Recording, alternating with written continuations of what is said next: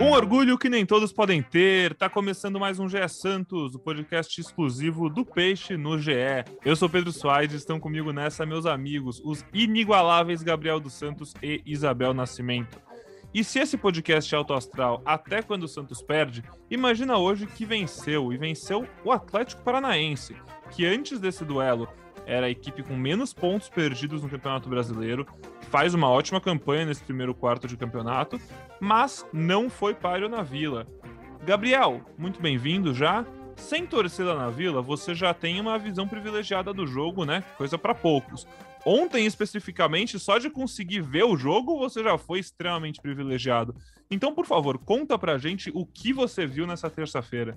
Fala Pedrão, fala Bel, todo mundo que está escutando a gente no podcast GS Santos. Pois é, o Santos manteve a sina, né? Contra times menores tem dificuldade, contra times que estão em boa fase, estão ali em cima na tabela, o Santos consegue uma vitória, consegue é, impor seu estilo de jogo, consegue fazer gols, enfim. E acho que é, o jogo de o jogo contra o Atlético foi bem, bem isso. Acho que o Santos começou um pouco pressionado, é, o Atlético foi melhor nos primeiros minutos, mas aí logo que o Santos conseguiu encaixar os ataques, conseguiu começar a, a, gostar do jogo, fazer o goleiro, que também se chama Santos, é, trabalhar. Eu acho que o Santos foi superior, tanto ofensiva quanto defensivamente, e mereceu a vitória. É, acho que o Santos, é, principalmente o Gabriel Pirani e o Marcos Guilherme, acho que foram os dois principais destaques do, do Santos no jogo. O, o, Gabriel Pirani, que vem numa fase, que vinha numa fase em baixa, né? Não estava conseguindo ajudar muito na criação. Acho que ontem foi um jogo para ele ganhar confiança e ele conseguiu cumprir muito bem o papel do camisa 10, com, é, conseguiu criar e finalizar jogadas, que era uma coisa que, que é uma coisa que muito dele se exige. É, e curiosamente,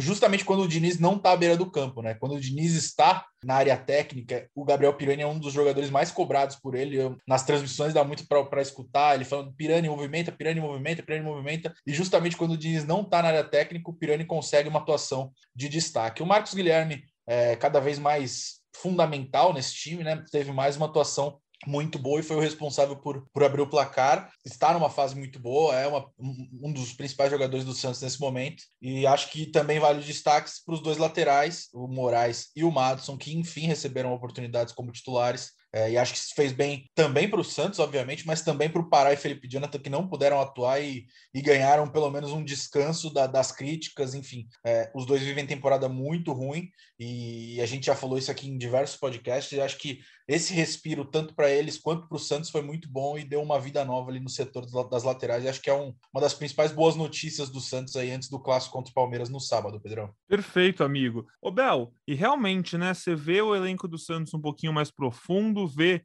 esses jogadores ganhando sombras e fazendo o time render um pouco mais, né? O Moraes e o Madison entrando no lugar dos criticados Felipe Jonathan e Pará, que não puderam jogar, foi na marra, mas finalmente tiveram essa chance e parece que foram muito bem, né? Foram seguros, acho que a torcida gostou. Olha, Pedrinho, bom, primeiramente, bom dia, boa tarde, boa noite a todos que estão nos escutando. Bom dia especial aí para o Pedrinho e também para o Gabi. Mas é, eu acredito que é o que você falou, sabe? Tem o um ponto do foi na marra, então, assim, o Diniz não teria feito isso. Não, não, não podemos prever né, o futuro, mas o Diniz provavelmente não teria feito isso se não fossem as lesões, né? É, a gente talvez não veria o Camacho como titular, se não fosse a lesão do Alisson, a gente não veria as laterais dessa forma. Mas que bom que essas lesões estão aparecendo e gostei muito do que o Gabriel falou, no sentido de ser bom também para os próprios jogadores ficar esse tempo fora, entender toda, toda a dinâmica mesmo do Diniz, entender as partidas, entender os seus erros. É óbvio que eles não gostam de estar performando de maneira ruim e a gente sabe o quanto tem torcedor chato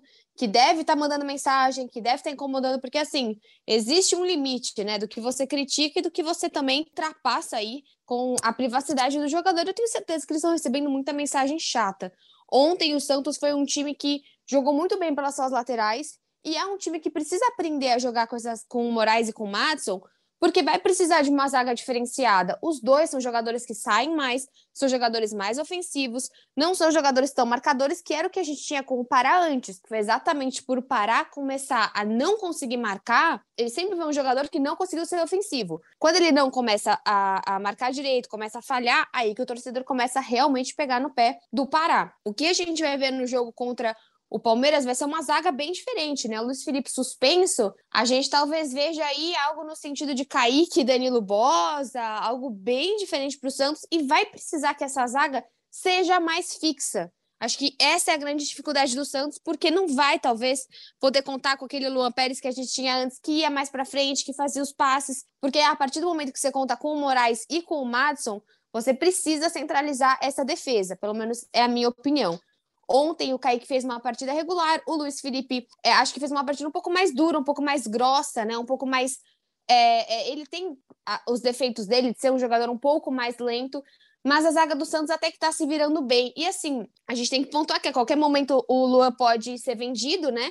A gente só está esperando aí um ok de tudo, toda essa negociação, mas que o Santos já se reinventou muito nos últimos anos, né? Teve a saída do Gustavo Henrique, teve a saída do, do Lucas Veríssimo, agora a saída do Luan Pérez, então não me preocupa tanto. Algo que me preocupa mais talvez seja no ataque, porque eu acho que a condição com a saída do Caio Jorge, ela diminui bastante ali o setor ofensivo do Santos.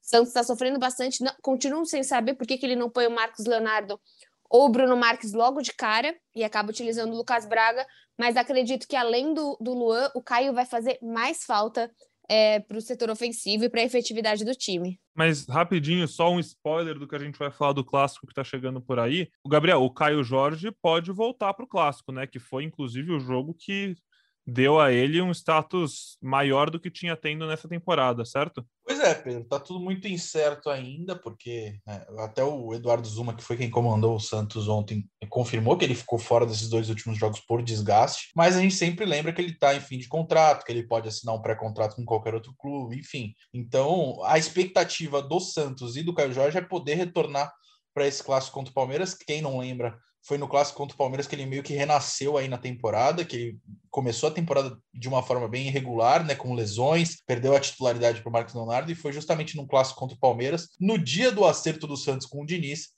que o Caio Jorge voltou a, a, recuperou a titularidade, fez dois gols. O Santos perdeu aquele jogo por 3 a 2 mas foi importante para a evolução do Caio Jorge, que hoje é o artilheiro do Santos na temporada com seis gols. Então, acho que eu concordo com a Bel quando ela diz que, que ele faz muita falta é, no setor ofensivo, que ele é um cara que se movimenta bastante, puxa a marcação, dá espaço para os pontas. Eu não gosto muito do, do Marcos Guilherme improvisado ali como. Improvisado não, do Marcos Guilherme centralizado. Eu prefiro o Marcos Guilherme um pouco mais aberto na ponta. O Lucas Braga também, desde que entrou no time, ele não mostrou ainda muito o que ele vinha mostrando antes, né? Porque antes ele era um dos principais destaques do time e agora com essas chances que ele ganhou, eu não vi uma atuação de destaque do Lucas Braga, eu achei que ele ficou até um pouco abaixo dos demais.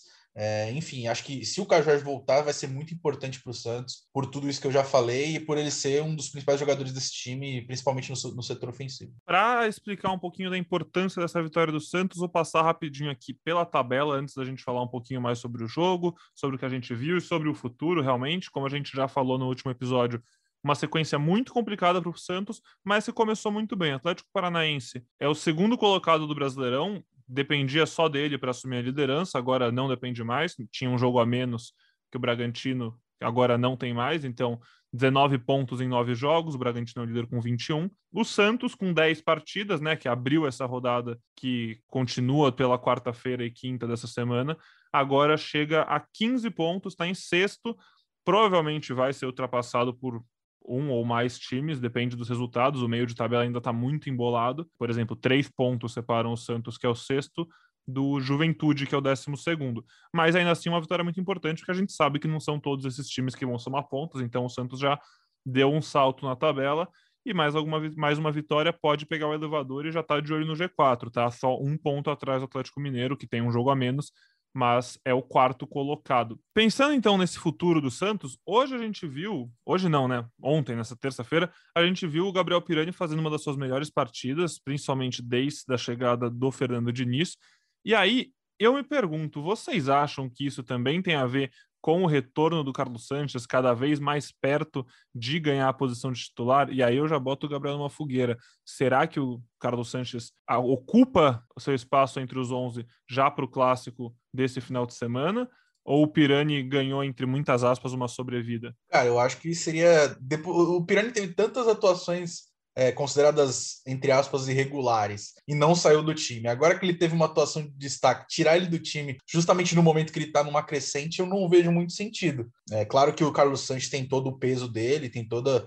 É, ele é um jogadoraço, isso é inegável, mas acho que é, eu já fui é, defensor da saída do Pirani antes, mas agora eu acho que eu defendo a, a permanência do Pirani no time, é, justamente por ele estar tá nesse momento de, de, de, de tá nessa crescente, vem de uma atuação boa, tá confiante, então acho que eu acredito que o Pirani será mantido. É claro que tem ainda vários dias de preparação, a gente não sabe como é que vai ser, mas acho que o Pirani pode ser mantido no time sim. Normalmente, antes de clássicos aqui, eu gosto de acionar nossos setoristas dos outros clubes para eles passarem também a situação do rival, né? Nem que seja aquele áudiozinho de um minuto, dois minutos, para vocês terem uma noção mais de dentro do que está acontecendo com outro clube. Hoje, isso não será possível, porque como o Santos jogou na terça-feira sozinho, o Palmeiras ainda precisa jogar nessa rodada, e aí a gente precisaria esperar esse podcast mais de 24 horas para ter realmente novidades efetivas sobre o Palmeiras. Mas o que a gente pode falar sobre o Palmeiras é o Palmeiras hoje é o time mais quente do Brasil, é o único time que vem de três vitórias seguidas no Brasileirão parece estar tá se encontrando depois de alguns atritos entre o Abel Ferreira e a diretoria. É um time que parece que embalou. O Gustavo Scarpa vive uma fase mágica. As coisas estão dando certo, vitórias conquistadas nos últimos minutos.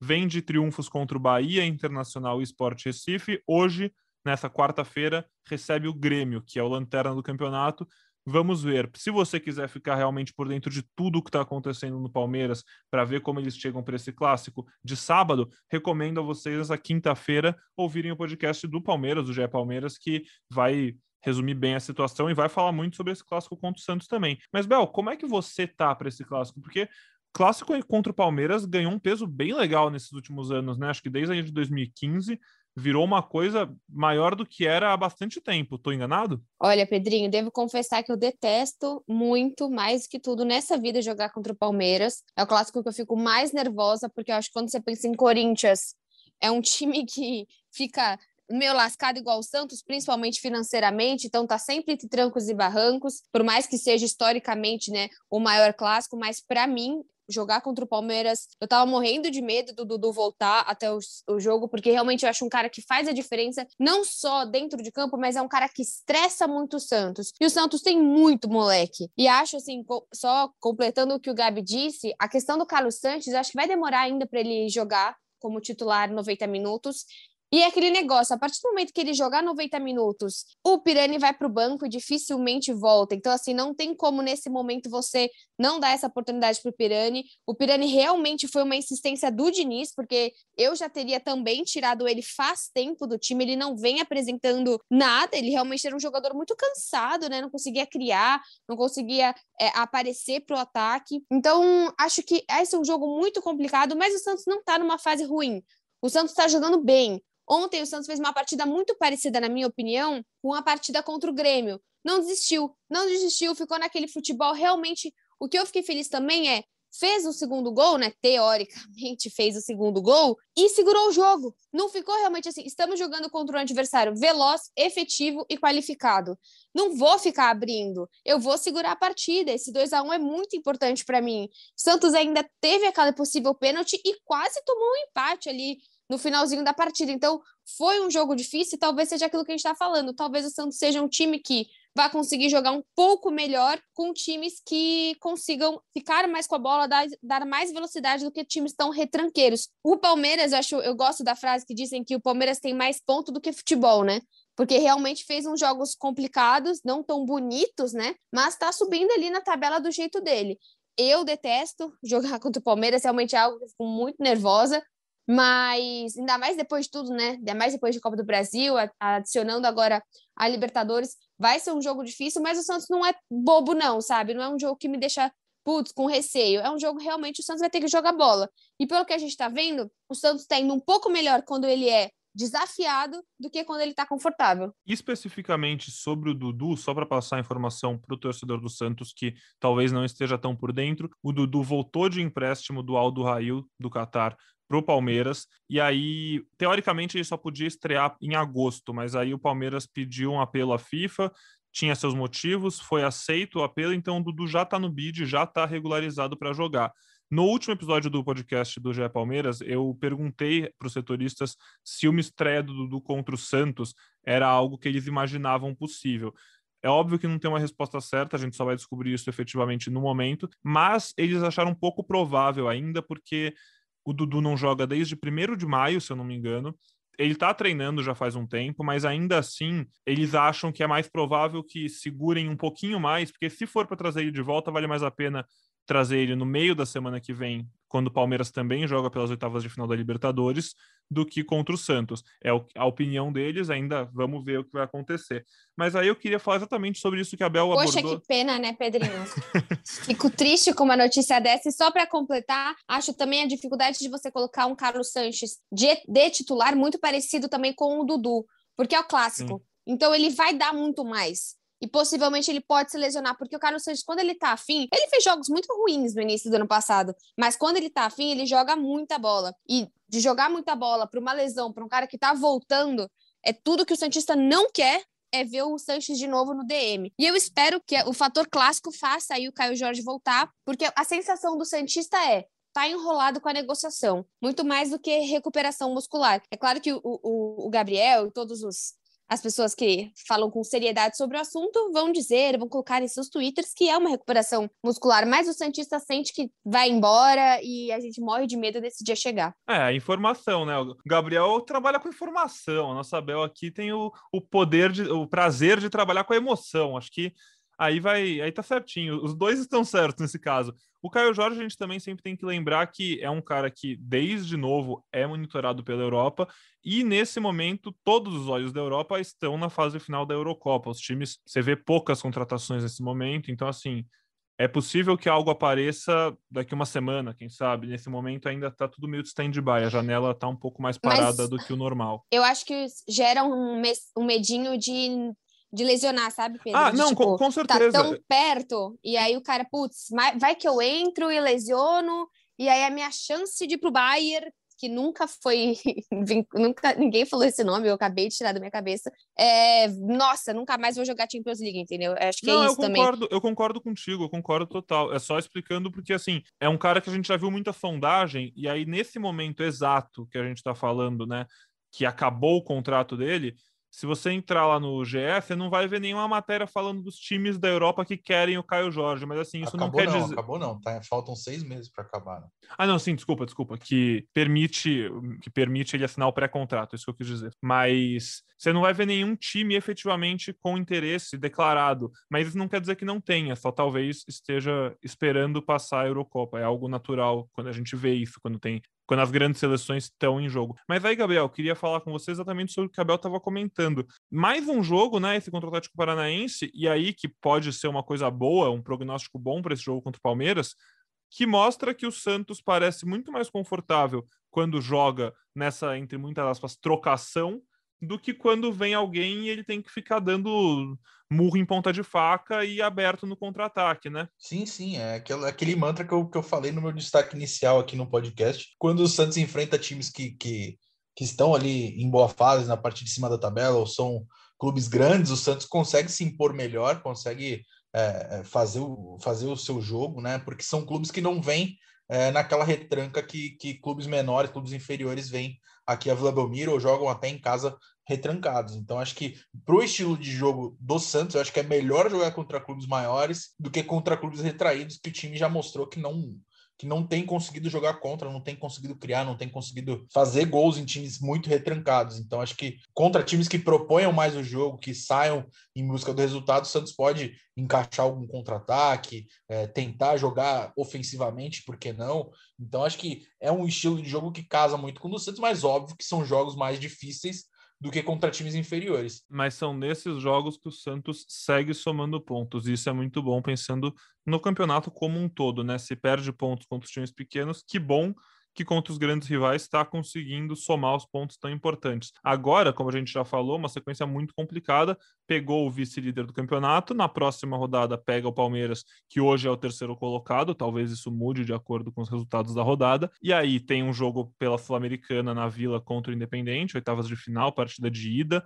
E aí pega o líder do campeonato, que, enfim, talvez lá daqui uma semana e meia não seja mais o líder, mas é um, vai ser um dos melhores times ainda, que é o Bragantino. E logo em seguida visita o Independente no Estádio Libertadores da América para definir a vaga nas quartas de final da Copa Sul-Americana. Uma sequência difícil, mas que eu acho que o torcedor do Santos talvez fique até mais tranquilo, né, Bel, do que se fosse contra essa uma sequência de times que tivessem mais perto da zona de rebaixamento, fique mais tranquilo não, mas mais animado, né? Saber que vai ver um jogo mais aberto, mais franco e que tem chances de vitória. Pedro, acho que é o que a gente está falando desde o começo. Não tem mais essa de de você é, mudar o que é América, o que é o Cuiabá, o que é, porque cada um vai ter a sua, a sua problemática, né? O que você falou, o Palmeiras vai enfrentar o Grêmio. Putz, facinho. Não, porque o, o time está desesperado, ele precisa vencer. Então, você sim, simplesmente olhar para a história do clube, olhar para o lugar na tabela, eu acho que é muito pouco. Até está falando do Red Bull. Provavelmente o Red Bull e o Santos poderão ter times alternativos quando eles se enfrentarem, né? Acho que é pelo que você falou, desculpa se eu estiver falando alguma coisa errada, mas vai ser perto dos enfrentamentos de Sul-Americana que os dois podem optar por não estar com seus times totalmente é, completos. Vai indo mais para o final do campeonato. Poxa, essa situação do Grêmio, pegar o Grêmio ou pegar o São Paulo, cada vez mais difícil. Então, assim, você tem pelo menos um Santos que já pegou os dois, um fora de casa e um em casa, e fez bons resultados. Então, acho que é muito mais do que time grande ou pequeno. Talvez a gente vá ver acho que o Santos não se encaixa hoje com o futebol do Palmeiras. O Palmeiras às vezes está ganhando por aquela bolinha no fim da partida, mais do que realmente propõe num jogo rápido, fazendo um, um, jogo de vários gols, né? Quando o Palmeiras consegue, é claro que ele faz, mas os últimos jogos do Palmeiras não tem sido isso, tem sido um time muito mais preocupado é, defensivamente. Então, acho que é muito mais uma questão de jogar todos os jogos de maneira igual, ter o mesmo, o mesmo perfil, porque jogar contra o Juventude vale os mesmos três pontos do que contra o próprio Flamengo, né? Então, o Santista fica animado. É claro que jogar clássico fora de casa é sempre complicado. E, e a, a, fase vai sempre ser assim. A fase de cada time, você falou, ah, vai jogar contra o Palmeiras, depois pode pegar o Red Bull. Complicado. Vai jogar depois, sei lá, contra o o Corinthians, putz, vai pegar um Corinthians que vai estar tá lutando ali pela sua vaga no meio da tabela, igualzinho o Santos, pode ser um jogo de seis pontos. Então, assim, vai ser sempre muito complicado o seu campeonato brasileiro. Muito bem notado, Bel. Realmente, o Santos e o Bragantino estarão no meio de suas decisões pela Copa Sul-Americana quando se enfrentarem pelo Brasileirão no dia 18 de julho. O Bragantino enfrenta o Independente Del Valle nessa fase e o Santos, como eu já disse, o Independente. São times com nome quase igual, parecido. Pessoal, encaminhando aqui esse podcast para o final, também queria exaltar que o Santos, com essa vitória sobre o Atlético Paranaense, mantém uma escrita em Brasileirão. Já são 25 jogos contra o Furacão lá na Vila Belmiro, contra esse rival, né? E nunca perdeu 20 vitórias e 5 empates. Então, legal, mantém essa escrita muito boa, já longa. Amei, um Pedrinho. Extremamente foi perfeito. Você Na... só falou sobre a estatística depois do jogo. É isso que eu gosto. Porque falar antes dá muito azar, entendeu? O Santos não perde na Vila contra o Atlético Paranaense há 1.500 anos. Pá! Já era. Gostei disso. Depois a gente fala. Eu vou agradecer, então, quem fez o tempo real do GE aqui, porque eu não sabia dessa informação antes do podcast de segunda-feira, talvez por isso eu não tenha falado. E agora, lendo aqui antes do programa, né, me preparando para o nosso programa, eu cheguei, achei essa informação aqui no tempo real do GE. Muito obrigado a quem fez esse tempo real. Não foi você, não, né, Gabriel? Não, não foi eu, não. Quem está no estádio geralmente não, não escreve ali para o tempo real, além dos tweets, né? Obviamente. Tá certo, tá certo. Então, pessoal, acho que por hoje é podcast mais curto, mas assim, falamos muito sobre o momento do peixe no Brasileirão, das, do, das saídas, das voltas. E aí, Gabriel, é Pará, Felipe Jonathan, como é que tá para o próximo jogo? Fernando Diniz está de volta para o banco, isso é certeza, né? Pois é, Pedrão. Para o clássico contra o Palmeiras, o Santos vai ter os retornos aí garantidos do Pará e do Fernando Diniz, que cumpriram suspensão contra o Atlético. Pode ter também, obviamente, o retorno do Caio Jorge, aí que ficou fora por desgaste. O John, ele já foi relacionado para ontem, mas ele não começou o jogo como titular porque ainda não tem, não está em totais condições. É, mas ele, se ele se recuperar, ficar 100%, é, creio que ele pode voltar ao time titular aí no clássico contra o Palmeiras. É, e o Alisson e o Felipe Jonathan em, em recuperação de lesões são dúvidas por enquanto É, o time se representou hoje pela manhã, nessa quarta-feira, e ainda vai ter treinos na manhã de quinta e na sexta-feira. A preparação com o elenco completo em campo vai começar amanhã. Hoje os titulares fizeram atividade regenerativa, então só só rolando os treinos de quinta e sexta-feira, a gente vai poder dar uma luz maior para os torcedores, mas aí, conforme for, a gente vai. Conforme for, não, a gente com certeza vai é, colocar tudo lá no GE quando os treinos acontecerem e as informações surgirem. ge.globo Santos, sempre entrando lá, hein, pessoal. E o Raniel também voltou a ser relacionado, né? Depois de Quanto Nove tempo? Meses. Nove meses, muito tempo. Bom, ou de uma opção nova para ataque. Vocês gostam do Raniel? Acham que ele pode ter espaço nesse ataque, na rotação aí? Pedrinho, o Raniel sempre jogou como centroavante, né? Então, assim, a volta dele, se ele começar a ser relacionado, eu acho que isso diz muito também sobre o que o Diniz pensa do Bruno Marques, né? Que era um cara que estava jogando um pouquinho aí, aparecia com o Ariel. Então, você ter a volta do Raniel e ele ser relacionado, acho que talvez mostre que não seja tão do agrado do Fernando Diniz contar com Bruno Marques. Veremos, veremos. Vamos ver as cenas dos próximos capítulos. O Santos, como a gente disse, volta a campo no sábado contra o Palmeiras, às quatro e meia da tarde. E o Raniel é mais uma opção para o Fernando Diniz. Muito, desejamos muita sorte a ele. Teve uma lesão muito chata, muito feia. Que bom que ele está voltando, que possa fazer assim com saúde. Pessoal, comentários finais para a gente encerrar esse programa. E aí, a gente só se vê segunda-feira agora, pô. Vamos ficar bastante tempo longe. Quarta-feira a gente está gravando aqui. O Santos jogou mais cedo essa semana. Vai me afastar da minha duplinha. Mas o, o Gabriel queria fazer um extra. Ele tinha me falado que ele queria um podcast extra na, na sexta-feira, porque ele ia ficar com muita saudade. Não é, Gabi? Não, não, você está completamente equivocada. Nos vemos na segunda-feira, meus amigos. tá certo, Gá. Brigadão demais sempre. Muito obrigado também por compartilhar a sua visão muito privilegiada desse jogo, já que praticamente ninguém conseguiu assistir essa partida. Bel, vai ter, vai ter música hoje para encerrar o podcast? Como é que vai ser? Não, hoje a gente está um pouco mais comedido, porque aí vamos uma parte de protesto aí por Isabel não ter visto o jogo. Recebi várias mensagens que eu não dancei no meu canal, falando que eu estaria dando azar para o Santos aos próximos jogos, porque eu não fiz aí a minha tradicional e ridícula dancinha. Mas é um protesto de Isabel realmente ter passado por momentos complicados. Agradecer aqui também a produção da Globo, que me ajudou e muito a ver a partida, ou pelo menos sentir o saborzinho da partida entre Santos e Atlético Paranaense, mas eu acho um absurdo. Bom, e só para pontuar que também o Santos passou um pouco de vergonha, né? Ao brigar com a emissora detentora dos direitos, a emissora responde o Santos falando que era só o Santos liberar, que aí a gente poderia assistir o jogo aqui no estado de São Paulo. Então, que o Santos também consiga rever esses contratos de transmissão, porque se o Santista mesmo, e a gente sabe que grande parte está no estado de São Paulo, não conseguir assistir, fica muito mais complicado aí para você ter sócio torcedor, para você vender camisa, para tudo isso que o Santos tanto precisa em termos financeiros. Tá certo, então, pessoal. Muito obrigado a você que ouviu a gente até aqui. Agradeço demais sua audiência. Interaja com a gente nas redes sociais, no arroba peixe, arroba arroba underline Gabriel 2 Santos e arroba Impar Santista. Fique à vontade também para se inscrever no podcast, seguir ele nos agregadores para receber notificação sempre que a gente publicar um novo episódio. Na segunda-feira a gente está de volta e no, no, sábado mesmo vai ter muita coisa lá no GS sobre o jogo contra o Palmeiras. Antes disso, todas as informações. Depois do jogo, se tiver vitória, vai ter muita dancinha da Bel e a gente vai abrir o podcast com ela cantando semana que vem. Tá certo? Pode ter certeza. Clássico, com certeza, Pedrinho. Contem comigo. Perfeito. Então é isso, pessoal. Um ótimo resto de semana. Que tenham todos um ótimo final de semana. Beijos e abraços. Até a próxima.